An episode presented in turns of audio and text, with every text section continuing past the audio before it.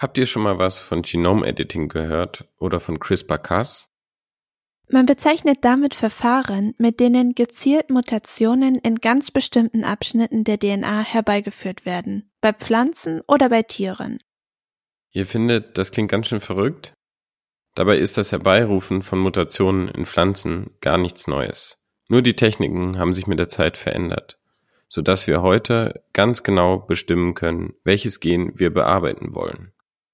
Wie das nun aber genau funktioniert, warum wir das machen und welche Bedeutung diese Verfahren für die Landwirtschaft haben, wird uns heute Robert Hoffi vom Leibniz Institut für Pflanzengenetik und Kulturpflanzenforschung, kurz dem IPK in Gartersleben, erklären.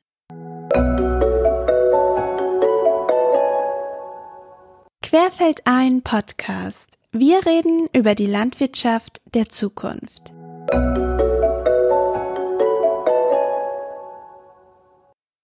Robert, wir haben ein bisschen natürlich recherchiert und dann haben wir äh, viele Dinge gelesen. Du promovierst gerade und du wirst aber auch der Twitter-König genannt.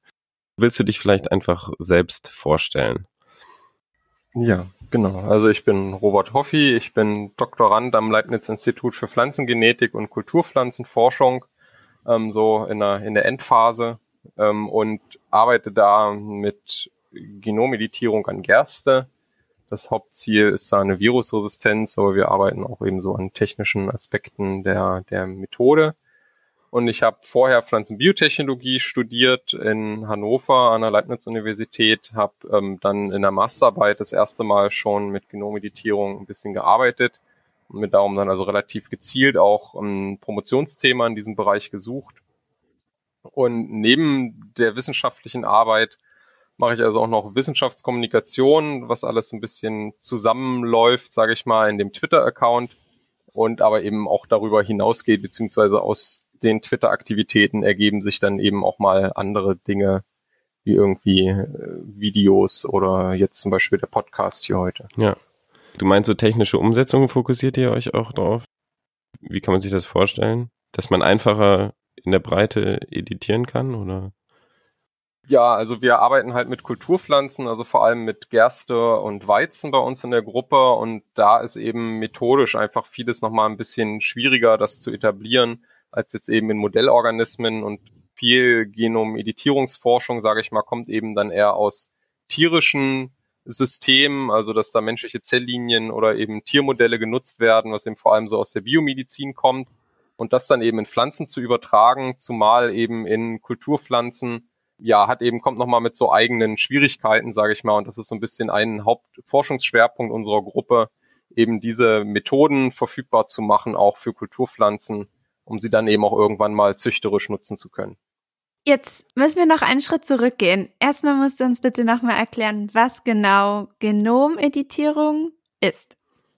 Ja, genau. Ähm, also Genomeditierung allgemein sind im Prinzip verschiedene Methoden, um gezielt Genome zu verändern. Also ja, die ganze Evolution basiert auf Veränderungen in Genen, auf Mutationen letztlich. Und die jetzt eben gezielt zu erzeugen, ist so der Hauptzweck von Genomeditierung. Und da gibt es eben eine ganz große Bandbreite von Anwendungen, also sehr, also voll etabliert ist das mittlerweile in der Forschung, also sowohl in der ähm, medizinischen Forschung als auch in der Pflanzenforschung dass man diese Methoden nutzt, um gezielt Veränderungen in Genen zu erzeugen, um zum Beispiel die Funktion aufzuklären. Also ich vergleiche mhm. das immer ganz gern mal mit so einem Sicherungskasten in der Wohnung. wenn ich, wenn der nicht beschriftet ist und ich schalte eine Sicherung aus und gehe dann durchs Haus oder durch die Wohnung und gucke, wo das Licht nicht mehr angeht, dann weiß ich, wofür diese Sicherung verantwortlich ist. Und so ungefähr kann man das in der Forschung auch machen, dass man ein Gen abschaltet dann guckt, was funktioniert in der Pflanze nicht mehr und so Rückschlüsse darauf ziehen kann, wo für welche Funktion dieses Gen verantwortlich ist. Mhm. Und der nächste Schritt ist dann eben, das Ganze dann in der Medizin therapeutisch zu nutzen oder in der Pflanzenzüchtung dann eben zu nutzen, um bestimmte Eigenschaften von Pflanzen zu verbessern. Mhm. Also mit Abschalten, was genau meinst du damit? Also wie genau funktioniert dieses Genome Editing? Also es klingt ja wahrscheinlich ja, leichter, ja. als es ist. Abschalten ist so. genau, ja. Das, also, wie gesagt, Genomeditierung beschreibt verschiedene Verfahren. Das, was mittlerweile so am bekanntesten ist und auch am meisten verwendet wird, ist ähm, CRISPR-Cas oder kommt aus dem CRISPR-Cas-System ähm, von Bakterien. Der generelle Mechanismus ist eigentlich, dass man eine, eine sogenannte Genschere, also ein Enzym, was DNA zerschneiden kann, gezielt an eine bestimmte Stelle navigiert. Also das heißt, bei dem CRISPR-System hat man also diese Cas-Genschere und die hat ein Navigationssystem, das ist in dem Fall eine RNA, die eben mit diesem, mit dieser Genschere oder an diese Genschere bindet und an eine bestimmte Stelle im Genom in, innerhalb eines Gens navigiert. Mhm. Und dort macht dann die Genschere einen Schnitt. Und dieser Schnitt wird von zelleigenen Mechanismen repariert. Und bei dieser Reparatur passieren aber Fehler. Und diese Fehler sind Mutationen, also kleine Veränderungen, in dieser Buchstabenabfolge dieses Gens. Und der einfachste Fall ist tatsächlich, dass durch, dadurch, dass, sagen wir mal, wenige Buchstaben verloren gehen, ähm, sich die, äh, die Übersetzung der Information aus diesem Gen in zum Beispiel ein Protein, mhm. also dessen Information in dem Gen gespeichert ist, dass diese Übersetzung in das Protein dann nicht mehr funktioniert weil eben diese, äh, da, da gibt es so ein Leseraster, wonach diese Information übersetzt wird und dieses Raster verschiebt sich dann. Und dann ähm, kann dieses Protein nicht mehr produziert werden und so ist das Gen ausgeschaltet in dem Sinne, dass die Information nicht mehr ausgelesen werden kann. Das ist, sage ich mal, der in Anführungsstrichen einfachste Fall, also weil eben da eine ganze Bandbreite von Mutationen in Frage kommt, diesen Effekt zu haben. Ja. Das ist jetzt vielleicht ein bisschen auch wissenschaftsgeschichtlich. Wie ist man drauf gekommen, dass man diese Schere steuern konnte? Das ist ja vollkommen abgefahren. Das geht eigentlich ja fast 30 Jahre zurück, die Entdeckungsgeschichte, wo man in Bakterien bestimmte DNA-Muster entdeckt hat, die irgendwie auffällig waren, weil sich da immer wieder Sequenzen wiederholt haben und dazwischen waren kurze Segmente, die waren immer anders. Mhm. Und daher, also dieses CRISPR heißt ja Clustered Regularly Interspaced Short Palindromic Repeats. Die beschreiben also einfach nur ein DNA-Muster, also kurze DNA-Sequenzen, die sich immer wiederholen, aber eben unterbrochen sind. Mhm. Und man wusste also sehr, sehr lange nicht, was es damit auf sich hat, warum die Bakterien sowas haben. Und man kam dann der Sache näher, dass es sich also um ein Immunsystem von Bakterien handelt, ähm, womit sich Bakterien gegen Viren, also gegen Bakteriophagen verteidigen können. Und das funktioniert also so, ähm, und das war dann auch im Prinzip der Durchbruch, wofür dann Jennifer Doudna und Emmanuel Charpentier letztes Jahr den Nobelpreis bekommen haben, ja. dass sie also ähm, entschlüsselt haben, dass diese, diese CRISPR-DNA-Fragmente, also Stücke von Virus-DNA sind, die eben das Bakterium sozusagen abspeichert und dann als RNA abliest und diese RNA dann mit dieser Cas9-Genschere interagiert und damit Viren, die das Bakterium wieder befallen, erkennen kann anhand dieses kleinen Stückes Virus-DNA oder Virus-Sequenz, ähm, die es gespeichert hat. Also die CRISPR-Bereiche im Bakteriumgenom sind im Prinzip eine Bibliothek von Virensequenzen und anhand dieser kann die äh, kann das Bakterium die wiedererkennen und dann zerschneiden und damit das Virus unschädlich machen. Und was Emmanuel Charpentier und Jennifer Doudna und ihr Team dann gleich weiterentwickelt haben, war eben, dass man diese RNAs umprogrammieren kann mhm. und damit auch Gene ansteuern kann, die man selber auswählt. Also dass wenn man diesen, diesen veränderlichen Teil aus diesem CRISPR-Konstrukt verändert, kann man gezielt diese Cas9-Genschere an, an eine bestimmte Stelle navigieren und dort von Cas9 die DNA zerschneiden lassen. Das heißt, man muss sozusagen diesen CRISPR-Teil selbst, also den müssen die Menschen und den müssen wir ändern. Und diese Genschere funktioniert dann automatisch, weil da so ein neuer Teil drin ist? Genau, also die Genschere ist immer die gleiche und diese gRNA heißt die jetzt mittlerweile, also Guide-RNA, also mhm. ein bisschen, ja, Lotsen-RNA kann man das vielleicht übersetzen. Die bestimmt also, an welcher Stelle geschnitten wird. Okay.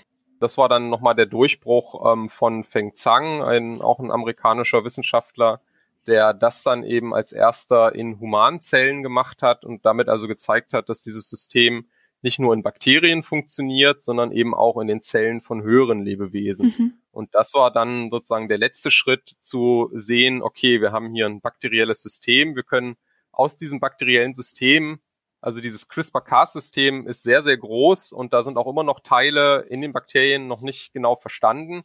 Aber aus diesem äh, System benutzen wir jetzt noch zwei Komponenten, also diese gRNA mhm. und die Cas9-Genschere. Und das hat eben jetzt ermöglicht, dass man durch das Umprogrammieren von diesen gRNAs dann eben gezielt Positionen in den Genen ansteuern kann, an denen man interessiert ist und dort Mutationen auslösen kann. Das ordnet sich ja jetzt in die ähm, in das Überspektrum Gentechnik ein. Was gibt es denn noch so an Technologien? Genau, also es ist eine, eine biotechnische Methode mit Genen, also kann man das sicherlich äh, guten Gewissens Gentechnik bezeichnen. Ähm, Gentechnik bisher, gerade wenn es um, um Pflanzen geht, hat man Gentechnik bisher gesehen als eine Methode, um Gene von einem Organismus in einen anderen zu übertragen. Also zum Beispiel ein Bakteriengen in Mais zu ähm, übertragen und da ähm, ja zu aktivieren, also dieses bakterielle Produkt zu produzieren diese neuen Techniken, äh, zu der eben auch CRISPR-Cas hört oder äh, gehört oder man eben als Überbegriff Genommeditierung sagen kann, die sind, das sind jetzt Methoden, um vorhandene Gene zu verändern. Also wir übertragen nicht Gene aus einem Organismus in einen anderen, sondern wir verändern die Gene, die in dem Organismus schon da sind. Und das ähm, ordnet sich also eigentlich eher ähm, oder ist dann eher vergleichbar mit Mutagenese-Techniken, also mit Methoden, um Mutationen auszulösen von denen man in der Pflanzenzüchtung viele schon ähm, seit Jahrzehnten benutzt, die aber völlig ungesteuert sind. Also wo ich einfach ähm, Mutationen im gesamten Genom der Pflanze auslöse. Das hat man eine Zeit lang mit ähm, radioaktiver Bestrahlung gemacht und ist dann also eher dazu übergegangen, Chemikalien zu nehmen, ähm, die man ein bisschen besser dosieren konnte. Ähm, und das wird also tatsächlich in der Pflanzenzüchtung auch bis heute gemacht, dass man also ähm, Pflanzenteile mit diesen Chemikalien behandelt und daraus dann wieder Pflanzen ähm, regeneriert, die dann eben irgendwie Mutationen haben. Also das muss man vielleicht erklären, warum man das macht. Also Mutation ist ja immer, also es hat irgendwie eine schlechte Konnotation. Also wenn man irgendwie an Mutanten denkt, das hat, hat immer irgendwie was Gruseliges. Und wenn wir jetzt über Corona sprechen, da sind die Mutanten auch immer was Schlechtes. Aber an sich ist eine Mutation ja erstmal neutral. Also eine Mutation ist Voraussetzung dafür, dass Evolution stattfindet, dass sich Organismen weiterentwickeln. Und für das Virus ist die Mutation ja auch gut, weil es sich weiterentwickelt und eben dann irgendwie ähm, Immunantworten überwinden kann. Und so ungefähr ist die Pflanzenzüchtung eben auch darauf angewiesen, dass es Mutationen gibt, um Pflanzen weiterzuentwickeln. Und um eben jetzt die Mutationsrate zu erhöhen, ist man dann eben so vor 60, 70 Jahren dazu übergegangen, eben wie gesagt erstmal mit der Bestrahlung und später dann mit Chemikalien die Mutationsrate zu erhöhen. Also Mutationen passieren auch natürlich durch Sonnenlicht zum Beispiel, durch Prozesse innerhalb der Zelle kann DNA kaputt gehen und bei der Reparatur passieren Fehler.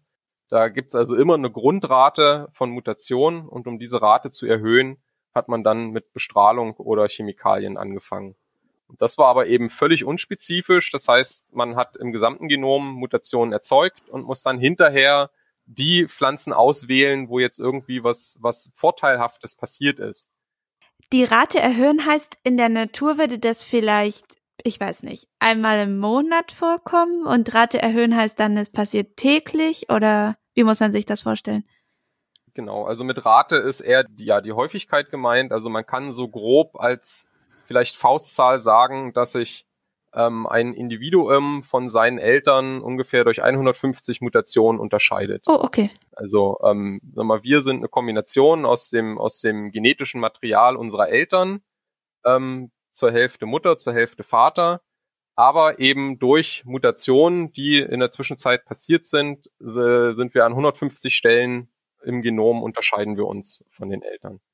Und so ungefähr ist das bei Pflanzen auch. Es gibt Leute, die das so ein bisschen hochgerechnet haben, die haben gesagt, ähm, auf einem Hektar Weizenfeld ist statistisch gesehen, ähm, ist jedes Gen des Weizens, und Weizen hat sehr viele Gene, weil Weizen sogar drei Genome hat, ist jedes Gen des Weizens einmal mutiert. Also wenn man ähm, über so ein Feld gehen würde, würde man theoretisch in jedem, also es sind natürlich tausende Individuen, die auf einem Hektar stehen, ähm, aber statistisch gesehen wäre jedes Gen einmal mutiert. Und es hängt jetzt eben von der Dosis ab, ähm, wie stark man diese Mutation auslöst, ähm, wie, um, um wie viel mehr Mutationen pro Generation man das dann steigert. Und natürlich schafft es auch nicht jede Mutation in, also nicht jede Mutation schafft es sozusagen in die, in die, ähm, in die Germline, also in die, jetzt gibt's nicht, ist das Englische oder das Deutsche in die Keimbahn. Nicht jede Mutation schafft es in die Keimbahn und wird dann auch vererbt und aber nur die vererbbaren Mutationen sind ja die, die züchterisch dann überhaupt ähm, interessant sind. Also man würde das immer, also man, man wendet diese Mutagenese an einem Individuum an und guckt dann eigentlich auch erst in der nächsten Generation nach den Mutationen, weil nur das sind die, die auch vererbt wurden. Und das, was also nur so in den, in den Körperzellen passiert, das, ähm, da wird noch deutlich mehr passieren. Und das wird aber weiterhin parallel zu diesem CRISPR-Cas-System genutzt, sagtest du. Genau, das wird bis heute genutzt, ähm, hat auch durchaus noch insofern seine Berechtigung, als dass man eben erstmal auch ganz unspezifisch neue Varianten erzeugt und man dann auch zum Beispiel ganz, also allein auf dem Phänotyp selektieren kann. Das heißt, man muss gar nicht wissen, auf welchem Gen dann so eine Eigenschaft beruht, mhm sondern man kann, also man, man wendet diese unspezifische Mutagenese an, hat dann eine Population von Pflanzen im Feld stehen mhm. und guckt sich einfach im Feld an, wie die sich verhalten. Und viele von denen werden vielleicht gar nicht wachsen, weil die irgendwie eine Mutation in einem sehr wichtigen Gen haben, mhm. was dann die Pflanze eben so stört, dass sie sich gar nicht mehr richtig entwickelt. Und viele andere werden zwar irgendwie wachsen, aber sehen dann komisch aus. Und ein paar haben aber dann Mutationen, die vorteilhaft sind. Also die fallen dann auf, weil sie irgendwie zum Beispiel eine besondere Pilzresistenz haben. Und als Züchter reicht einem die Information ja theoretisch, man kann dann damit weiterarbeiten, würde dann wahrscheinlich Rückkreuzungen machen, um, um mehrere, um, um halt diese, die anderen Mutationen, die irgendwo anders im Genom passiert sind, loszuwerden. Aber das kann man im Prinzip machen, ohne Informationen über das Gen haben zu müssen. Also es ist natürlich immer von Vorteil, wenn man weiß, wo ist die Mutation, ähm, worauf beruht jetzt die Eigenschaft, aber es ist nicht unbedingt erforderlich. Und so hat Pflanzenzüchtung ja auch über Jahrhunderte funktioniert. Also wir nutzen ja viele Eigenschaften von Kulturpflanzen, die eigentlich unter natürlichen Bedingungen total absurd sind, finden eigentlich jetzt erst raus, ähm, auf welchen Genen diese Eigenschaften beruhen durch, durch intensive Forschung. Aber Pflanzenzüchtung kann theoretisch auch, auch allein nur am äußeren Erscheinungsbild gemacht werden. Kann man sagen, dass es eigentlich dann durch Gentechnik einfach nur wesentlich zielgenauer ist? Genau, es ist, es ist eben eine Methode, wo, wenn ich schon weiß, welches Gen ich ansteuern möchte und in welchem, von welchem Gen ich mir eine vorteilhafte Eigenschaft erhoffe, dass ich dieses Gen dann gezielt ansteuere und gezielt dort eine Veränderung erzeuge. Genau. Ich habe noch eine kurze Frage, bevor Johann fragt. Du hast gerade gesagt, es gibt so ein paar Eigenschaften, die in der Natur sozusagen total kurios wären. Hast du da ein Beispiel? Ja, also mein, mein Lieblingsbeispiel dafür ist ähm, tatsächlich, wenn wir an Getreide denken, was ja eigentlich ein Gras ist und eben auch von Gräsern abstammt. Ja. Dann ist, wenn so ein Gras reif wird, ist eben total essentiell, dass die Ehre zerbricht und die Samen, also die Körner, auf den Boden fallen okay. und sich verteilen. Ja. Und wenn man jetzt als Mensch aber Getreide ernten will, ist das also furchtbar unpraktisch. Klar, ja. Deswegen haben Menschen schon, also vor ungefähr 10.000 Jahren, fingen Menschen an, Landwirtschaft zu betreiben und damit auch Pflanzen zu domestizieren. Ähm, also so, wie man äh, auch den Wolf domestiziert mhm. hat und daraus den Hund gemacht hat, so haben wir eben auch Pflanzen domestiziert und dadurch Kulturpflanzen gemacht. Ja. Und da war also eine der ersten Eigenschaften, dass die Ehre nicht mehr zerbricht bei reifem Getreide. Und das ist eben die Grundvoraussetzung dafür, dass ich das ernten kann, sei es mit einer Sichel, mit einer Sense oder heute mit einem Mähdrescher. Ja. Wichtig ist, dass die Ehre beisammen bleibt, dass ich die mit nach Hause nehmen kann und da ausdreschen kann und die Körner habe. Und das ist eben so eins der ganz frühen Domestikationsmerkmale, nennt man das, die aber eben unter also das ist eine Mutation, die ist, man weiß, das ist mit, das ist ein Gen, äh, was in Gerste dafür verantwortlich ist, und das ist eine Mutation, die zufällig passiert ist, okay. aber eben durch die Selektion des Menschen sich nur durchgesetzt hat. Also so ein Gras, was auf einer Wiese steht und so eine Mutation hat, würde aussterben, weil eben alle anderen Gräser ihre Samen loswerden und sich vermehren und dieses eine Individuum das nicht kann. Aber durch die Selektion des Menschen hat sich diese Mutation durchgesetzt und ist aber eben was, was für eine natürliche Pflanze eigentlich tödlich wäre, mehr oder weniger. Das klingt jetzt viel nach, dass es, dass die Gentechnik oder Genome Editing viele positive Dinge hat. Ja, magst du vielleicht nochmal die Chancen, aber auch ein paar Risiken äh, des Ganzen, es wird ja mal heiß diskutiert, darlegen? Genau, also die Potenziale sind eben, dass wenn ich ein Gen kenne und seine Funktion kenne, es gezielt im Zuchtmaterial verändern kann, um eben eine vorteilhafte Eigenschaft zu nutzen. Wo ich im Moment das größte Potenzial für die Züchtung sehe, es sind Krankheitsresistenzen, mhm. weil wir da zum einen durch intensive Forschung schon viele Gene kennen, die für Resistenz verantwortlich sind, weil es viele Krankheitserreger gibt, die also auf sehr molekularer Ebene mit der Pflanze interagieren, also zum Beispiel Viren, zum Beispiel Pilze, die in das Pflanzengewebe eindringen und also zum Beispiel Abwehrmechanismen der Pflanze ausschalten müssen ähm, also da gibt es viele molekulare Interaktionen zwischen dem Schaderreger und der Pflanze. Und genau solche Interaktionen kann man eben sehr gut durch gezielte Veränderungen dieser Interaktionspartner behindern und kann zum Beispiel dazu führen oder damit erreichen, dass, dass der Schaderreger die Pflanze nicht mehr austricksen kann, zum Beispiel. Also dass der Schaderreger nicht irgendwie inkognito äh, in die Pflanzenzelle eindringt, ähm, was sie heute manchmal dann machen, und dann sich da ausbreitet, sondern dass die Pflanze den erkennt und bekämpfen kann selber. Und das sind im Prinzip Dinge, die Pflanzenzüchtung auch immer schon gemacht hat. Also die, die Ziele sind ja eigentlich schon seit, seit Jahrhunderten die gleichen. Wir wollen ertragreiche Pflanzen haben, wir wollen aber auch möglichst gesunde Pflanzen haben. Wir wollen Pflanzen haben mit gesunden Inhaltsstoffen, also entweder eben ungesunde Inhaltsstoffe ausschalten oder gesunde ähm, stärker produzieren lassen. Geht das? Kann ich sagen, ich will zum Beispiel eine Orange, die den doppelten Vitamin C-Anteil hat? Ja, das, das wäre denkbar. Also was in der Pflanzenzüchtung bisher dann zum Beispiel passiert ist, dass man äh, schädliche äh, Inhaltsstoffe ausgeschaltet hat. Das prominenteste Beispiel ist dafür, oder das, das aktuellste Beispiel, besser gesagt, ist dafür Raps. Ähm, also Raps war, war über Jahrhunderte eigentlich eher ein, ein Industrieöl, weil es ähm, ungenießbar war durch, durch Iruka-Säure, also eine ähm, Fettsäure, die, die einfach nicht gut schmeckt und auch nicht sehr gesund ist. Und das war erst in den 1970er Jahren, dass man diese Iruka-Säure, also dass man Iruka-säurefreie ähm, Rapslinien gezüchtet hat, ähm, wo eben diese Produktion ausgeschaltet ist. Und erst seitdem ähm, ist Rapsöl genießbar und ist aber eben ohne diese Iruka-Säure mit eins der gesundesten Pflanzenöle überhaupt. Und das war eben so eins der neuesten Verdienste der Pflanzenzüchtung vielleicht. Und das sind also alles Dinge, die sind auch mit Genomeditierung denkbar. Also wenn wir heute so einen Raps züchten wollen würden und wir würden das Gen kennen, was für die Produktion von Iruka-Säure verantwortlich ist, würde man heute wahrscheinlich nicht tausende Rapspflanzen einzeln screenen und nach so einer Mutation suchen, sondern man würde gezielt dieses Gen ansteuern, würde es mit Cas9 ausschalten und hätte dann seine Iruka-säurefreie Rapslinie. Genau, das sind eben so die Möglichkeiten. Und genauso wie sich die Ziele ähm, der Pflanzenzüchtung eigentlich wenig verändert haben, verändern sich auch die Risiken. Also es ist wissenschaftlicher Konsens, dass Pflanz, also dass gentechnische Methoden in der Pflanzenzüchtung genauso sicher sind wie konventionelle Pflanzenzüchtungsmethoden auch. Also natürlich ist nichts risikofrei. Ähm, aber die Frage ist natürlich, was betrachtet man als ein Risiko? Also wenn ich Pflanzen bestrahle, dann ist der, der wahrscheinlichste Fall, der auftritt, ist, dass ich eine Mutation in einem Gen erzeuge, was für die Pflanze essentiell ist und die Pflanze einfach abstirbt oder nicht mehr gut wächst. Aber das ist halt doof für, für den Züchter und doof für die Pflanze, aber das ist jetzt kein, kein, also nichts Gefährliches im ökologischen Sinne oder so. Da ist es also eher entscheidend, welche Eigenschaft dann wirklich die Pflanze hat.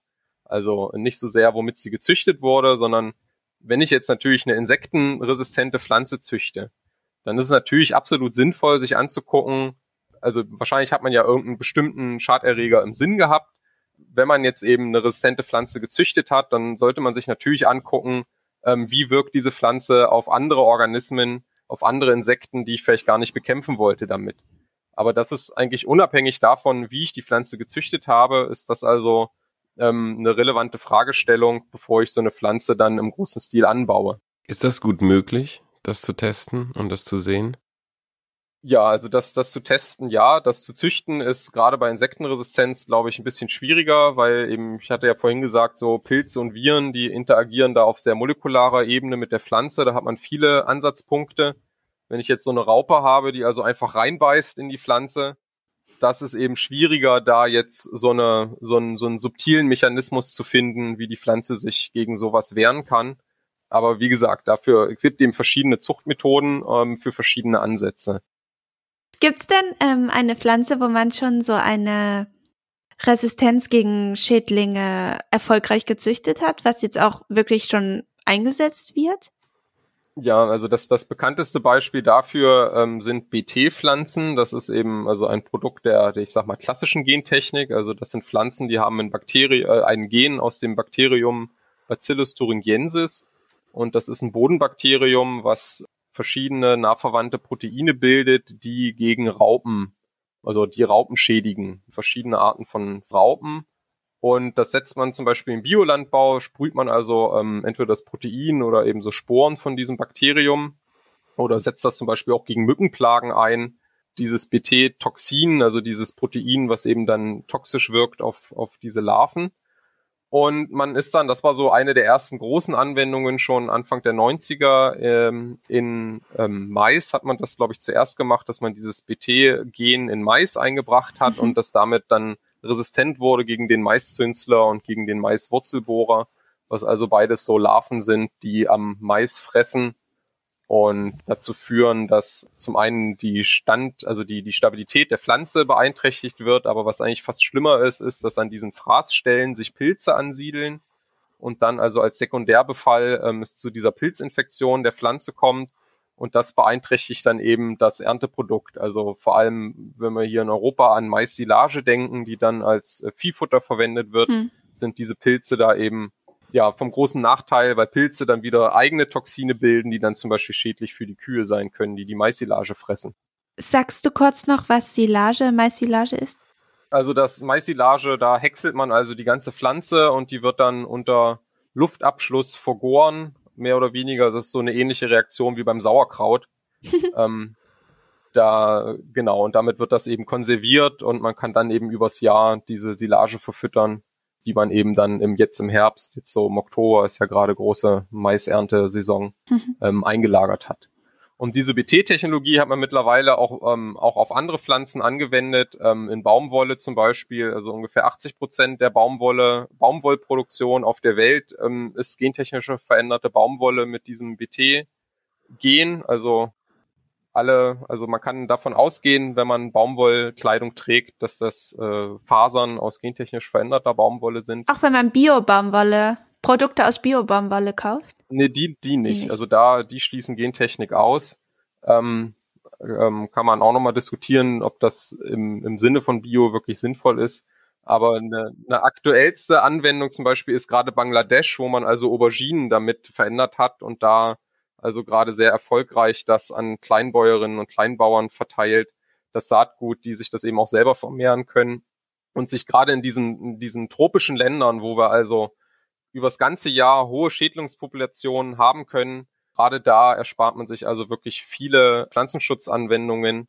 Und was eben auch immer noch ein wichtiger Aspekt ist, gerade, gerade in Ländern des globalen Südens, wo man eben nicht in einer luftdicht abgeschlossenen, klimatisierten Traktorkabine sitzt und das Pflanzenschutzmittel sehr gezielt mit modernen Techniken ausbringt, sondern dass da eben die Leute wirklich selber mit so einer Rückenspritze durchs Feld laufen und dann eben in der Aubergine das also wirklich mehrere Dutzend Male in so einer Saison machen müssen. Ja.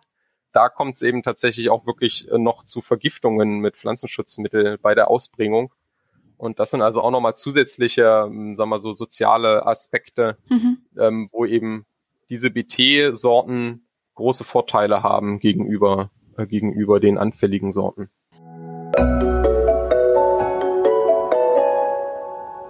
Wusstet ihr eigentlich, dass wir, also das Querfeld ein Netzwerk, nicht nur den Querfeld ein Podcast produzieren, den ihr euch jetzt gerade anhört, sondern auch noch an einem Podcast in Kooperation mit dem RBB arbeiten? In den Fruchtfolgen fragt RBB-Moderator Andreas Jakob unsere Forscherinnen und Forscher nach den Landschaften der Zukunft. Er will zum Beispiel wissen, was wir in Zukunft essen, wo dieses Essen herkommt und wie wir es anbauen und auch wer es ernten wird. Oder ob Massentierhaltung noch eine Rolle spielt und wie sich in Großstädten sinnvoll und nachhaltig Lebensmittel produzieren lassen. Kurz gesagt, Andreas Jakob will herausfinden, wie unsere Landwirtschaft 2050 aussieht. Jetzt seid ihr neugierig geworden? Dann hört euch die erste Staffel überall dort an, wo es Podcasts gibt.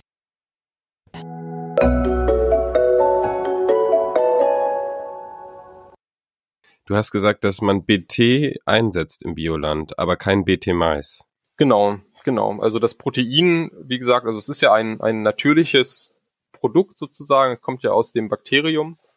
Und das ist ja so ein bisschen die, das, das, der Leitfaden, an dem sich Bio langhangelt, ähm, dass wenn etwas natürlich ist, dann ist es für Bio okay und wenn etwas unnatürlich ist, dann nicht. Und äh, Gentechnik wird da dann eben in diese Kategorie unnatürlich einsortiert und darf deshalb nicht verwendet werden. Aber ähm, das Bakterium selbst ähm, wird verwendet, genau. Und das wird dann aber für den BT veränderten Mais, wird das wie wird das in den Mais dann gebracht? Also da hat man das, da hat man das Gen genommen, was in dem Bakterium die Informationen gespeichert hat zur Produktion von diesem Toxin. Also es ist ein Protein, was eben auf bestimmte Larven toxisch wirkt. Ähm, und hat dieses Gen in den Mais eingebaut und dass dieses Gen also auch in dem Mais aktiv ist und damit der Mais das ähm, Toxin selber produziert. Mm, okay. Oder eben die Baumwolle, die Aubergine und so weiter. Und das ist im Ökolandbau nicht zugelassen, dass er es selbst genau. produziert, aber man ja. kann es dazu bringen. Okay. genau. Klar. Aber ja, magst du es vielleicht trotzdem nochmal so ein bisschen für sich geschlossen einordnen, wie das, wie Gentechnik und ökologische Landwirtschaft zusammenkommen oder nicht zusammenkommen? Aktuell muss man ganz klar sagen, hat der, der Ökolandbau Gentechnik für sich ausgeschlossen. Also das ähm, steht in den Statuten der jeweiligen Ökolandbauverbände. Das ist auch gesetzlich so geregelt, wobei sich diese Gesetze natürlich auch so ein bisschen aus dem ergeben haben, was, was der Ökolandbau für sich definiert hat. Und da ist Gentechnik an sich ausgeschlossen. Und die Frage ist jetzt aber eben, ob man sich von diesen von diesen Dogmen so ein bisschen löst oder ob man eben äh, ein bisschen weiterdenkt und sagt, was, was wäre denn wirklich nachhaltig? Also ich mhm. habe eben schon gesagt, der Biolandbau zieht die Grenze immer zwischen natürlich und unnatürlich. Mhm. Jetzt ist aber die Frage, ist das überhaupt eine gute Einordnung, um zu bewerten, ob etwas nachhaltig ist? Und da, glaube ich, wenn man da eine Weile drüber nachdenkt, wird man merken, dass es viele Dinge gibt, die unnatürlich sind, aber trotzdem nachhaltig. Mhm. Also ein Kollege von mir, Johannes Kopton, hat mal das schöne, das schöne Bild bemüht, dass es also total natürlich ist, fossile Biomasse aus der Erde auszubuddeln und zu verbrennen und damit Energie zu erzeugen und es total unnatürlich ist, sich Silizium-Halbleiterplatten aufs Dach zu schrauben und damit Energie zu produzieren. Aber nachhaltiger ist wahrscheinlich in dem Fall die unnatürliche Variante. Also jetzt ein bisschen locker gesagt, aber es soll ihm einfach nur verdeutlichen, Natürlichkeit ist kein gutes Kriterium, mhm. um zu bewerten, ob etwas gut ist oder schlecht ist oder ob etwas nachhaltig ist oder nicht. Und wenn wir uns eben jetzt so von diesen, ich sag mal, eingefahrenen ähm, Bildern lösen, dass der konventionelle, die konventionelle Landwirtschaft also irgendwie nur chemisch-synthetische Pflanzenschutzmittel benutzt und mineralischen Dünger und so weiter und Biolandbau macht alles natürlich und wir vielleicht so ein bisschen das Gute aus allen Welten zusammenbringen, ich glaube, dann kämen wir auf jeden Fall dichter an das Ideal einer, einer nachhaltigen und produktiven Landwirtschaft, als wir das bisher können. Und wenn wir also mit gentechnischen Methoden, und damit meine ich jetzt also sowohl die klassischen als auch die neuen Genomeditierungsmethoden, es erreichen können, zum Beispiel ähm, besonders gut krankheitsresistente Pflanzen zu züchten, dann ist das erstmal, also dann, dann führt das dazu, dass wir weniger Pflanzenschutzmittel verbrauchen oder gerade oder würde gerade im Ökolandbau eben dazu führen, ähm, Ernten zu sichern, weil die Pflanzenschutzmittel im Ökolandbau sind eben sehr begrenzt. Also es ist nicht so, dass der, dass der Ökolandbau gar keine Pflanzenschutzmittel anwendet. Wir hatten eben schon das BT-Toxin. Ähm, es gibt eben auch noch eine Reihe weiterer Mittel, die auch im Ökolandbau zugelassen sind, weil sie eben als natürlich eingestuft sind was auch nicht unbedingt heißt, dass sie weniger schädlich sind. Also es gibt auch sehr giftige Pflanzen und wenn man aus diesen sehr giftigen Pflanzen Stoffe nimmt und die auf dem Feld versprüht, sind die immer noch sehr giftig. Genau. Und aber da hat eben, wären eigentlich Potenziale da, zu kombinieren, ökologische Landbaumethoden, sagen wir zum Beispiel gerade was so, was so die Achtsamkeit mit dem Boden angeht, was geschlossene Nährstoffkreisläufe angeht, hat sicherlich der Biolandbau Vorteile gegenüber dem, dem äh, konventionellen Landbau, wo also die Arbeitsteilung nochmal deutlich höher ist und eben so ein bisschen die, ähm, die Nährstoffkreisläufe stärker entkoppelt sind voneinander, also dass wir ähm, mit mineralischen Düngern Nahrungs- und Futtermittel produzieren, dass die dann äh, entweder in der menschlichen Ernährung oder dann in der Tiermast ähm, verfüttert werden und die Nährstoffe, die da in Form von Mist und Gülle anfallen, dann irgendwo anders landen, weil wir eben zum Beispiel gerade in Deutschland eine starke Konzentration der Tierhaltung in bestimmten Regionen haben und eine starke Konzentration des Ackerbaus in anderen Regionen. Und da ist es dann eben schwierig, Nährstoffkreisläufe zu schließen. Und das ist sicherlich was, wo der Ökolandbau einen Vorteil hat. Aber eben prinzipiell zu sagen, wir ähm, möchten hier eine bestimmte Züchtungsmethode nicht nutzen, aus welchen Gründen auch immer, ist, glaube ich, nicht zielführend, wenn es darum geht, wirklich eine möglichst nachhaltige Landwirtschaft zu entwickeln. Jetzt habe ich, das ist schon ein paar Jahre her, äh, in meiner Bachelorarbeit immer mal gelesen, dass zum Beispiel auch Urs Nigli vom FIBEL, dem Öko-Forschungsinstitut, beispielsweise gesagt hat, dass wir uns auf diese Sachen konzentrieren sollten und uns überlegen sollen, wie wir das integrieren. Was ist seitdem passiert oder ist das auch teilweise noch weiter kontroverser, dass es ja auch jetzt genutzt wird oder? Genau, also Urs Nigli gehört ja auf jeden Fall zu den Vordenkern. Ähm, zum einen, weil er eben ähm, ja, den Ökolandbau seit, seit Jahrzehnten wissenschaftlich betreut hat. Mhm. Gleichzeitig aber, glaube ich, da auch ein bisschen ähm, freier eben denken kann, als jetzt die Verbände, die natürlich ähm, da in den Grenzen ihrer Verbandsrichtlinien bleiben. Ja. Ähm, und genau, und er hat das also auch sehr gut beschrieben, dass, dass wenn gentechnische Methoden irgendwann in Europa auch genutzt werden können, dann wird es also so kommen, dass der konventionelle Landbau resistente Sorten nutzen kann und der Biolandbau daneben eben weiterhin anfällige Sorten nutzen muss, weil man sich eben aus Prinzip diesen Techniken verschließt. Ja. Also in den ähm, in der Öffentlichkeit wird das, wird das langsam äh, schon mal diskutiert und man kann das immerhin mal denken, dass man irgendwie Genommeditierung und Methoden des Ökolandbaus zusammenführt und zusammen nutzt. Ähm, in den Verbänden, also Bioland, Demeter und so weiter, da ist das bisher kein Thema, wenn man da natürlich innerhalb seiner Richtlinien denkt und in diesen Richtlinien ist eben festgelegt, dass Gentechnik äh, keine Rolle spielen darf. Aber genauso wie die Richtlinien sind eben auch zum Beispiel die Gesetze, die den Ökolandbau regulieren, sind ja menschengemacht und mit politischem Willen könnte man das natürlich ändern. Genau. Aber ja, ich denke also langfristig müssten wir eigentlich einfach wegkommen von der Einteilung in Bio und konventionell, sondern wir müssten eigentlich eine, eine nachhaltige Landwirtschaft im Ganzen entwickeln, denn Bio lebt ja auch ein bisschen von diesem Gegensatz, dass man sich also ein bisschen abhebt gegenüber dem konventionellen Landbau. Und je besser der konventionelle Landbau wird, desto, desto geringer ist eigentlich oder desto schwächer ist das Argument, das, ich sage mal in Anführungsstrichen, Verkaufsargument für Bio dann. Und ich glaube, das würde irgendwann, irgendwann dazu führen, vielleicht auch, dass man, dass man in der Gesamtentwicklung nicht weiterkommt. Und Aber würde das nicht bedeuten, dass dann praktisch die gesamte Landwirtschaft eine Bio, eine ökologische Landwirtschaft wäre? Also mein, meine Vision wäre schon, dass die gesamte Landwirtschaft eine ökologisch verträgliche, produktive Landwirtschaft ist. Und da müssen wir noch einiges für tun. Mhm. Ähm, aber es wird keine Biolandwirtschaft sein, so wie man sie sich heute wie man sie sich heute vorstellt, also wie sie ja auch heute oft schon nicht ist. Also es gibt auch sehr viele sehr moderne Biobetriebe, das sind ja nicht alles ähm, Kleinstbetriebe, ähm, wo also jemand ganz romantisch mit Strohhut und Hacke über den Acker läuft. Es gibt sogar, ich glaube in Österreich, da bin ich mir jetzt aber nicht sicher, ich glaube in Österreich, wo ja auch der Bioanteil sehr hoch ist in der Landwirtschaft, ist aber der durchschnittliche Biobetrieb sogar größer als der durchschnittliche konventionelle Betrieb. Ähm, mhm. Also wie gesagt, da sind auch noch ein paar ein paar Bilder, mit der die Branche natürlich auch bewusst oder die die Branche auch bewusst aufbaut. Ähm, genau, aber wir, was ich sagen will, ist, die Landwirtschaft muss sich weiterentwickeln, muss nachhaltiger werden, aber Bio, so wie es heute gemacht wird, ist dafür, glaube ich, nicht die Blaupause. Also das ist nicht das Idealbild. Bio hat Vorteile an der einen Stelle und hat eben Schwächen an anderen Stellen mhm. und ähm, die müssen wir lösen bevor wir Bio da irgendwie zur, zur Blaupause machen können.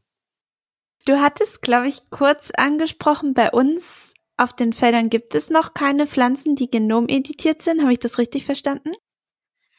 Genau, also es gibt in Europa so ein bisschen, ich glaube in, in Belgien läuft ein Versuch und jetzt auch äh, Großbritannien ähm, hat auch Feldversuche laufen mhm. und hat auch gerade ähm, einen weiteren Versuch ähm, wurde da genehmigt. Und das ist so in Europa im Moment die Lage, dass es also so ein paar, ein paar wenige Freisetzungen im Rahmen von Forschung gibt, aber noch nichts ähm, auf dem Feld im normalen Anbau. Wie sieht das so im Rest der Welt aus? Also im Rest der Welt ähm, das klingt ist man so da ein kleines im Rest bisschen, der Welt. So.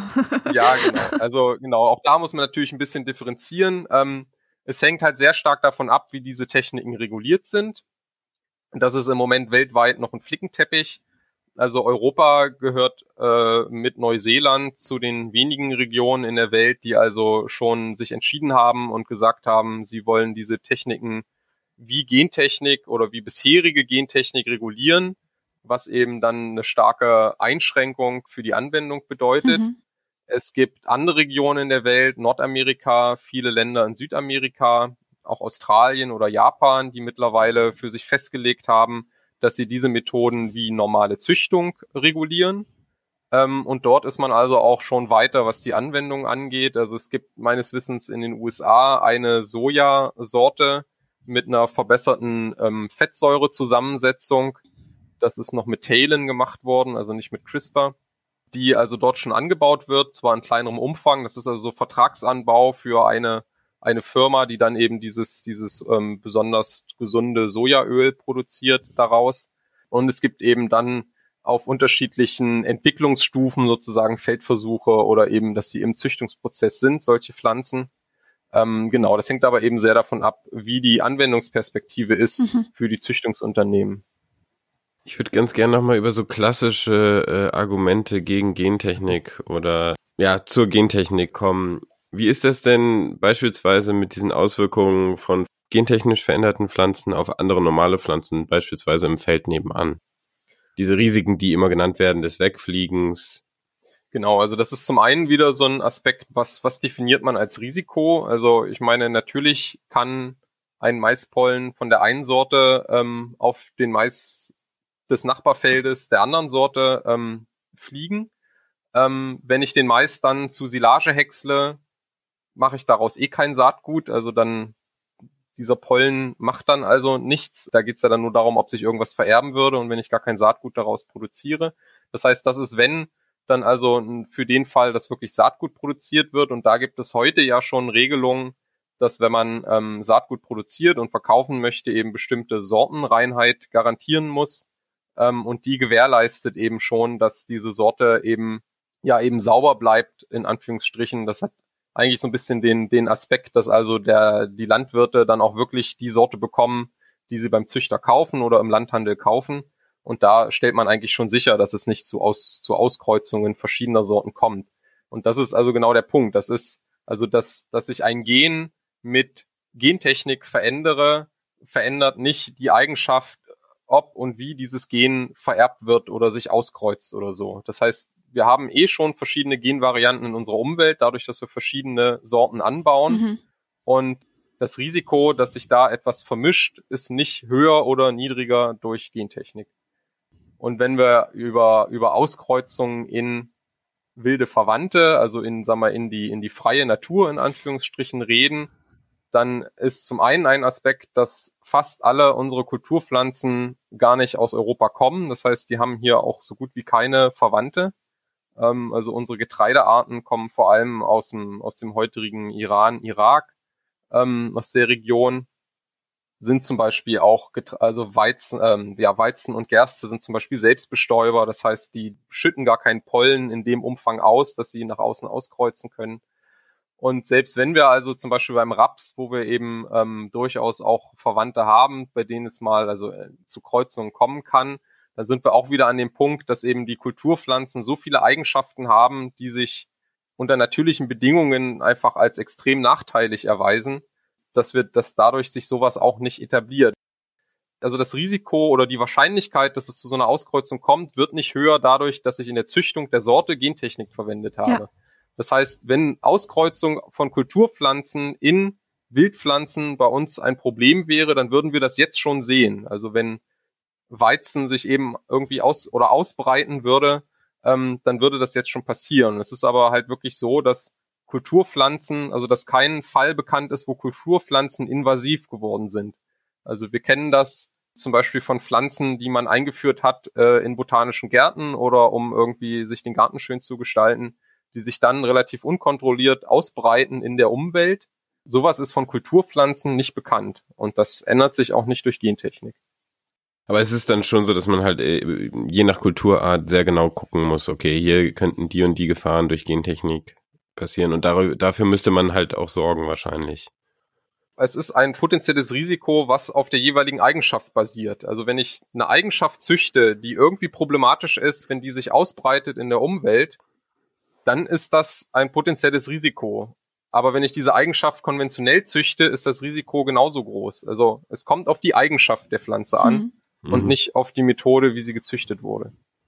Und auf die Kulturarten, genau, und, auf die, die Kulturart, inwiefern ja. sie überhaupt auskreuzt, inwiefern sie potenzielle kreuzbare Verwandte in der Natur hat.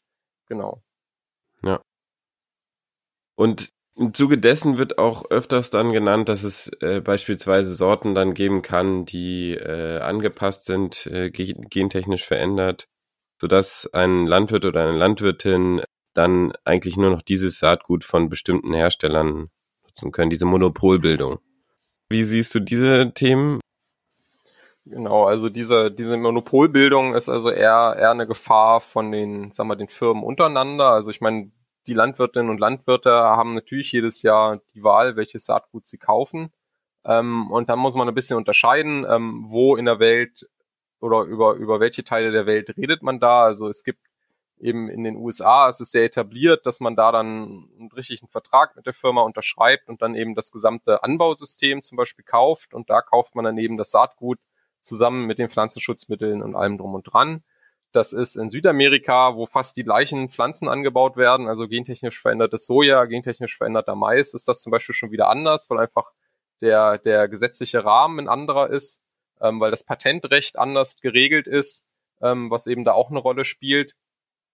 Und in Europa wäre das so, also selbst unter heutigen Bedingungen, wenn es hier gentechnisch veränderte, oder es gibt ja eine gentechnisch veränderte Pflanze, die in Spanien und etwas auch in Tschechien noch angebaut wird. Ähm, das ist ein BT-Mais, also über den wir vorhin schon gesprochen haben, so ein äh, insektenresistenter Mais, der in Spanien, wie gesagt, noch etwas angebaut wird. Und da ist das eben einfach anders geregelt, weil, weil hier eben die Landwirtinnen und Landwirte sicherlich anders denken, sich vielleicht auf so ein Geschäftsmodell nicht einlassen würden. Das Hauptproblem oder, oder was, was da eher eine Rolle spielt, sind also eben patentierte Eigenschaften. Das heißt, wenn ich so eine Eigenschaft gentechnisch erzeuge, dann kann man die patentieren lassen. Das ist ähm, auch, also wie gesagt, das ist in verschiedenen Ländern unterschiedlich geregelt, aber gilt so relativ allgemein vielleicht. Und die Frage ist dann eben, was ist die Auswirkung davon? Also Pflanzenzüchtung bisher ist eigentlich, äh, kann man das so ein bisschen als Open Source System betrachten. Mhm. Das heißt, wir haben in Europa etwas, das heißt Sortenschutz. Ähm, das ist so ein, ein, Schutzrecht für gezüchtete Sorten, dass also ähm, der Züchter seinen Züchtungsaufwand sich ein bisschen refinanzieren kann, indem er also ein exklusives Vertriebsrecht für seine Pflanzensorte bekommt und kann dann also 20 Jahre lang exklusiv die Weizensorte verkaufen. Und es gibt in diesem Sortenschutz aber den sogenannten Züchtervorbehalt oder die, die Züchterausnahme, die allen anderen Züchtern ermöglicht, diese geschützte Sorte zu nehmen und damit zu kreuzen und eigene neue Sorten daraus zu entwickeln. Ah, okay. Das ist dann Open Source. Genau, das ist dann Open Source. Und das hat man, also in den 50er Jahren nach dem, nach dem Zweiten Weltkrieg wurde das in Europa so etabliert, dieses System. Und das war eben ähm, politisch gewollt, um eben den Zuchtfortschritt zu garantieren. Und nicht mhm. ähm, sozusagen, wenn jetzt einer eine tolle Sorte rausbringt, ein Züchter, dann würde das jetzt 20 Jahre lang, würde es keine bessere mehr geben, weil damit keiner weiterarbeiten kann. Mhm. Ähm, sondern deswegen sollten eben alle immer Zugang bekommen und die Züchter tauschen sich da also auch sehr aktiv aus. Das ist nicht so, dass jetzt da jemand irgendwie sich heimlich so ein Paket Saatgut bestellt und dann damit weiterarbeitet, sondern die Züchter tauschen sich da wirklich ähm, auch gezielt aus, ähm, zumindest bei bestimmten, bei bestimmten Pflanzenarten. Und dieser Austausch oder diesen, diesen, dieses Open Source System würden Patente jetzt aber stören, weil dann eben Lizenzgebühren mindestens fällig wären, die eben die Züchter untereinander bezahlen müssten. Also in Europa wären die Landwirtinnen und Landwirte wären bei dem Thema sozusagen außen vor. Also gegen die können keine Patentansprüche erhoben werden in, in Europa. Das ist also auch ein bisschen anders als in Nordamerika, wo es da dann auch irgendwie Fälle gab, ähm, wo dann eben Züchtungsfirmen Landwirte belangt haben, weil man da irgendwie ein Patentvergehen geahnt hat. Das wäre in Europa so nicht möglich, aber eben die Züchter untereinander könnten sich nicht mehr so gut austauschen. Und das ist eben so ein bisschen ein Aspekt, der eben so, ich sag mal, im Bereich Sozioökonomie, den man da eben kritisch betrachten muss und überlegen muss, also wie man das regelt. Also die, die Methode an sich, ähm, also auch CRISPR-Methoden an sich, ist als Methode patentiert, aber die Frage ist eben eher, was passiert mit den Pflanzensorten, die ich damit verändere. Sind die, äh, gibt es da Patente drauf oder eben nicht? Und das wäre dann eben auch dann die Frage, wie, wie man das dann nutzen kann und wie der, wie der weitere Züchtungsprozess da irgendwie beeinflusst wird. Da gibt's aber noch keine Regelung. Genau, ich, also soweit ich weiß, dadurch, dass es noch keinen noch keinen echten Fall davon gibt, ähm, in Europa mhm. zumindestens unter den europäischen Regelungen, kann man da noch nichts zu sagen, wie das wirklich hier gehandhabt wird. Also ich meine, also es kommt ja auch einfach auf die Firma an, wie sie damit umgeht. Also natürlich können die eine Eigenschaft patentieren und können aber sagen, also jeder, der irgendwie damit kreuzen möchte, der soll sich bei uns melden und wir handeln da irgendwie einen Lizenzvertrag aus und dann kann man das einfach benutzen. Oder eben werden diese Patente genutzt, um eben irgendwelche Sachen exklusiv zu haben und dann ähm, würde man natürlich, also könnte man sich natürlich sehr stark dann irgendwie abheben von, von der Konkurrenz und würde damit sicherlich dann auch, äh, würde das beitragen zu ähm, hm. stärkerer Konzentration irgendwie im Saatgutmarkt dann. Ja. Wie wirken sich denn solche genomeditierten Lebensmittel auf unseren Körper oder auf unsere Gesundheit aus? Kann man bei uns im Supermarkt sozusagen auch genomeditierte Lebensmittel kaufen oder Lebensmittel von Pflanzen, die so verändert wurden? Und zum Beispiel hast du gesagt, wenn man, also in Südamerika wird gentechnisch verändertes Soja angebaut. Ist das das Soja, was praktisch an unsere Schweine, Rinder oder andere Tiere verfüttert wird? Das heißt, selbst wenn wir das nicht direkt essen, essen wir das ja vielleicht irgendwie indirekt? Also das ist ja immer so ein Punkt, wo man sagt, ja, wir, wir wissen gar nicht, was diese Pflanzen am Ende mit unseren Körpern, mit unserer Gesundheit machen. Genau, also zur ersten Frage, also im Supermarkt gibt es noch keine genomeditierten Pflanzen. Man könnte im Supermarkt theoretisch ähm, gentechnisch verändert, also mit klassischer gentechnisch veränderter mhm. Pflanzen kaufen oder Produkte, die daraus produziert sind. Die müssten dann, wenn sie direkt da drin enthalten sind, gekennzeichnet sein. Also da würde dann okay. irgendwo eine Zutatenliste stehen aus gentechnisch veränderten ähm, Organismen oder gentechnisch veränderten Pflanzen. Mhm. Es sind in der EU meines Wissens ähm, über 70 Pflanzensorten zugelassen als Lebens- und Futtermittel. Also die EU unterscheidet in ihrer Zulassung zwischen Anbau und ähm, Import oder also einfach Verwendung. Mhm. Und zur Verwendung, wie gesagt, als Lebensmittel und auch als Futtermittel sind also über 80 Pflanzen zugelassen in der EU. Das sind eben, wie gesagt, zum Beispiel diese, diese Mais- und ähm, Sojasorten, die es also in Nord- und Südamerika gibt ähm, und die eben importiert werden dürfen in die EU. Genau. Und also manchmal findet man, ganz selten findet man Produkte, die also direkt ähm, aus den USA, also Lebensmittel, die direkt aus den USA importiert werden. Ja. Und die kriegen dann so einen deutschen Aufkleber mit der Inhaltsangabe und da steht dann manchmal drauf, enthält gentechnisch veränderte Organismen oder sowas. Ähm, das ist aber im Prinzip, also ist halt sehr, sehr selten. Ja. Ähm, aber es darf verkauft werden. Und ähm, was eben der häufigere Fall ist, dass eben solche Pflanzen dann als Futtermittel verwendet werden oder eben dem Futter beigemischt werden. Also mhm. das können zum einen also Produkte aus Soja sein oder das ist vielleicht der häufigste Fall, dass also Soja aus Südamerika, ähm, Sojaschrot, ähm, das ist also zum großen Teil auch das, was übrig bleibt bei der Sojaölproduktion. Also es ist manchmal auch ein bisschen Missverständnis, dass ähm, Soja wird in Südamerika nicht vorrangig dafür produziert, um in Europa an Tiere gefüttert zu werden, sondern das sind, das ist da vor allem eine Ölpflanze Und das, was nach dem Auspressen des Öls übrig bleibt, das ist auch noch ein gutes Tierfutter. Okay. Das ist beim Raps ähnlich. Also auch beim Raps macht man das so, dass man dieses Raps-Extraktionsschrot, was nach dem Ölpressen übrig bleibt, an Tiere verfüttert, ist aber meines Wissens nicht ganz so nahrhaft und nicht ganz so einfach zu verfüttern wie eben dieses Sojaschrot. Mhm. Und das wird importiert und wird hier dann ähm, verfüttert, ist also auf dem Futter auch deklariert, also auf dem Futtermittelsack äh, oder wenn, wenn der Landwirt also das im Silo bekommt, dann steht auf den Papieren dazu, dass das gentechnisch veränderte Pflanzen enthält. Muss dann auf dem Produkt, was, ähm, also aus dem, aus dem fertigen Tierprodukt, also auf der Milch, auf dem Käse, auf dem Fleisch, aber nicht mehr deklariert werden. Genau, jetzt ist die Frage, was, was macht das mit uns, was macht das mit den Tieren? Das ist also wieder genau der Punkt. Da ist nicht entscheidend, ob das gentechnisch verändert ist oder nicht, sondern da ist eben die Eigenschaft entscheidend. Okay. Die die Pflanze hat. Das sind also zum einen beim Mais sind das also dann diese BT-Maispflanzen. Das heißt, die produzieren ein Enzym, also dieses Toxin ähm, aus dem Bakterium. Mhm. Und das hat man eben ähm, umfangreich untersucht, wie das auf höhere Lebewesen, also auf Warmblüter vor allem funktioniert. Also das ist eben ein Protein, was eben für diese bestimmten Raupen giftig ist, aber eben in warmblütigen Tieren, in Säugetieren also nicht aktiv ist und auch eben unsere Darmwand, also das wirkt in den Raupen so, dass die Darmwand durchlässig gemacht wird und dadurch also okay. porös wird. Das funktioniert in Tieren aber nicht und in Menschen auch nicht. Ähm, und wie gesagt, also es werden seit 1995, glaube ich, ist die erste BT-Mais-Sorte auf den Markt gekommen. Das heißt, das sind jetzt äh, 25 Jahre, die man diese Pflanzen verfüttert und in Amerika die Leute das auch selber essen. Also das ist sicher.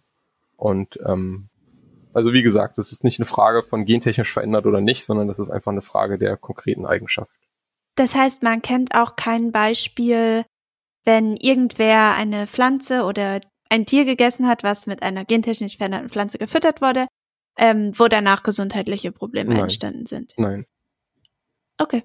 Bist du der Meinung, wir sollten Lebensmittel mit gentechnisch verändertem Material hergestellt kennzeichnen? Diese, da gibt es ja auch eine Debatte um die Kennzeichnungspflicht. Ja, also das, das Interesse ist offensichtlich da und da finde ich da dann, wenn, wenn ähm, Menschen das interessiert, dann soll das auch gekennzeichnet werden es darf eben nicht missverstanden werden als eine Warnung oder so. Also es ist mhm. nichts, mhm. nichts Gefährliches und es ist nichts, ähm, was irgendwie ungesund ist. Aber wenn Menschen das wissen wollen, dann soll das da natürlich drauf geschrieben werden. Also da, da bin ich für Transparenz, ja.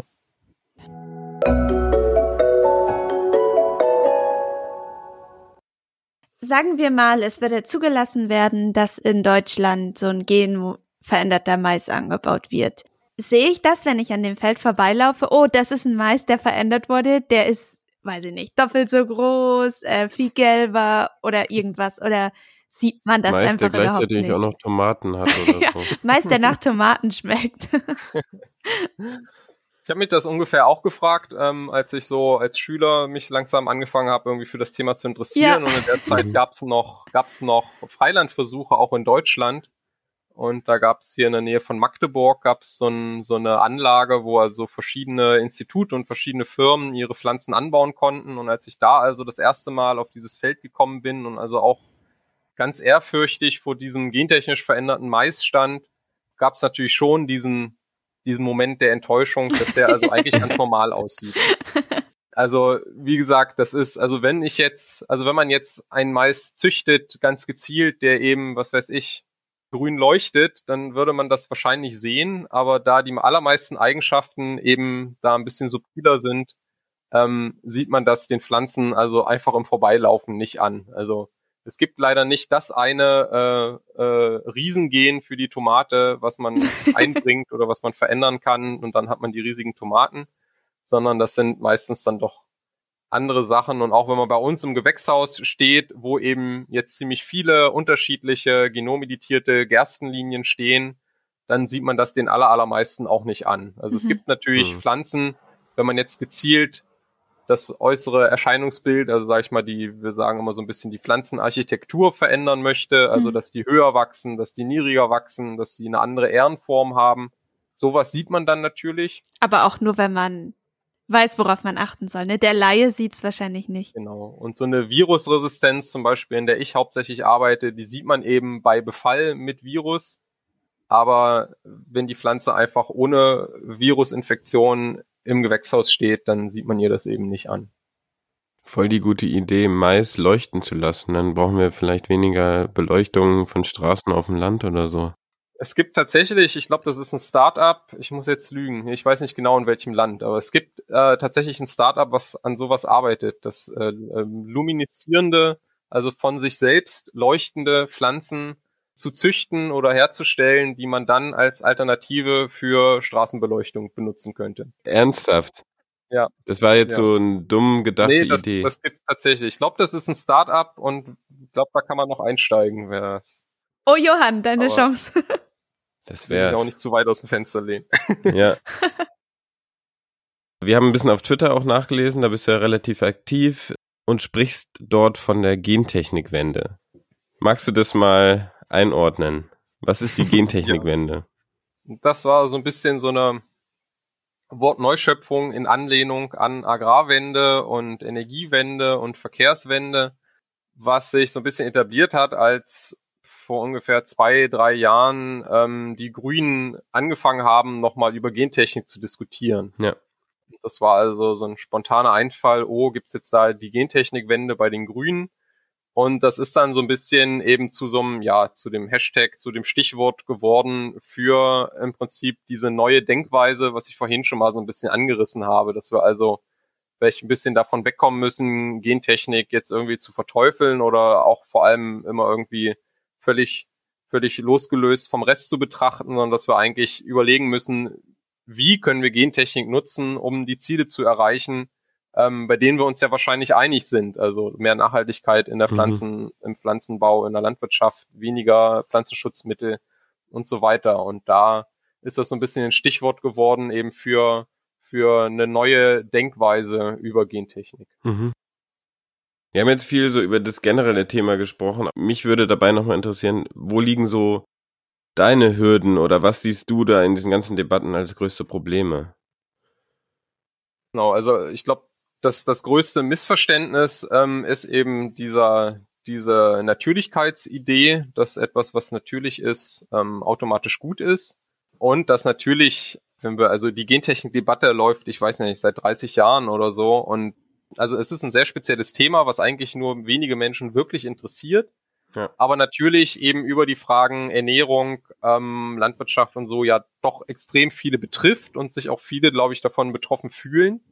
Ähm, wenn man Ja. aber eben diese Debatte nicht aktiv äh, so verfolgt, sondern immer nur mal im Vorbeigehen irgendwie was hört, dann schnappt man, hat man am wahrscheinlichsten aufgeschnappt, dass Gentechnik irgendwie was Schlechtes ist oder man das zumindest kritisch sehen sollte. Ja. Und so hat sich natürlich über viele, über viele, viele Jahre äh, eben so ein, so ein intuitives Gefühl etabliert, dass Gentechnik was Schlechtes ist.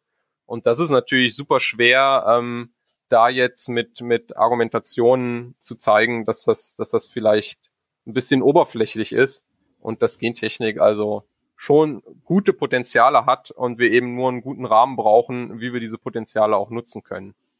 Und ich glaube aber, dass sich da in letzter Zeit viel bewegt, dass auch die Diskussion bei den Grünen da viel zu beigetragen hat, dass wir gerade auch so im ähm, Bereich von umweltinteressierten Menschen und so da nochmal neu drüber nachdenken können und dass sich da also schon ein bisschen was, ein bisschen was bewegt, ja.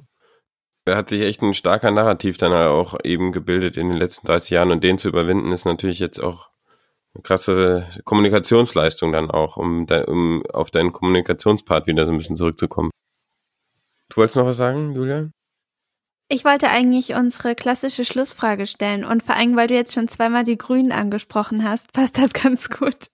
Ähm, was erwartest du denn von der Politik in Bezug auf deine Forschung, auf Genome-Editing? Was wünschst du dir? Ja, also ähm, in der EU läuft gerade eine, ähm, ein- eine Reform des Gentechnikrechts. Also auch Deutschland basiert ja, also auch das Gentechnikrecht in Deutschland basiert ja auf dem europäischen, auf der europäischen Richtlinie. Und da läuft jetzt eine Reform. Und da hoffe ich mir natürlich, dass wir zu einem evidenzbasierten Gentechnikrecht kommen. Also dass wir im Idealfall auch nicht pauschal die Technologie regulieren, sondern uns wirklich auf die Eigenschaften der Pflanze konzentrieren und so eben ermöglichen die, die Potenziale dieser Technik für eine nachhaltige Landwirtschaft, für eine Bioökonomie. Ich meine, die EU hat jetzt mit dem Green Deal mhm. sich also wirklich eine, eine, eine hohe Ziele ähm, gesetzt, dass wir eben auch Gentechnik dafür nutzen können, die zu erreichen ähm, und nicht wie bisher einfach diese Methode pauschal so weit behindern, dass wir sie in Europa eigentlich so gut wie gar nicht benutzen können. Das würde mich schon freuen. Und wenn wir da so ein bisschen noch drüber hinausgehen, eben, dass wir in der Landwirtschaft oder dass wir vielleicht generell in der Umweltpolitik ähm, ein bisschen evidenzbasierter handeln können und, und mehr danach gucken, was sind wirklich Beiträge zu einer nachhaltigeren Wirtschaft, zu einem nachhaltigen Leben ähm, und nicht, nicht so sehr vielleicht auf plakative Maßnahmen setzen. Mhm.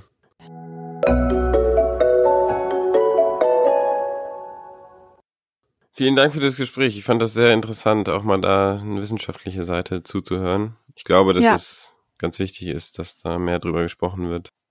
Danke ja, dir. Sehr gerne. Vielen Dank für die Einladung und für das Interesse.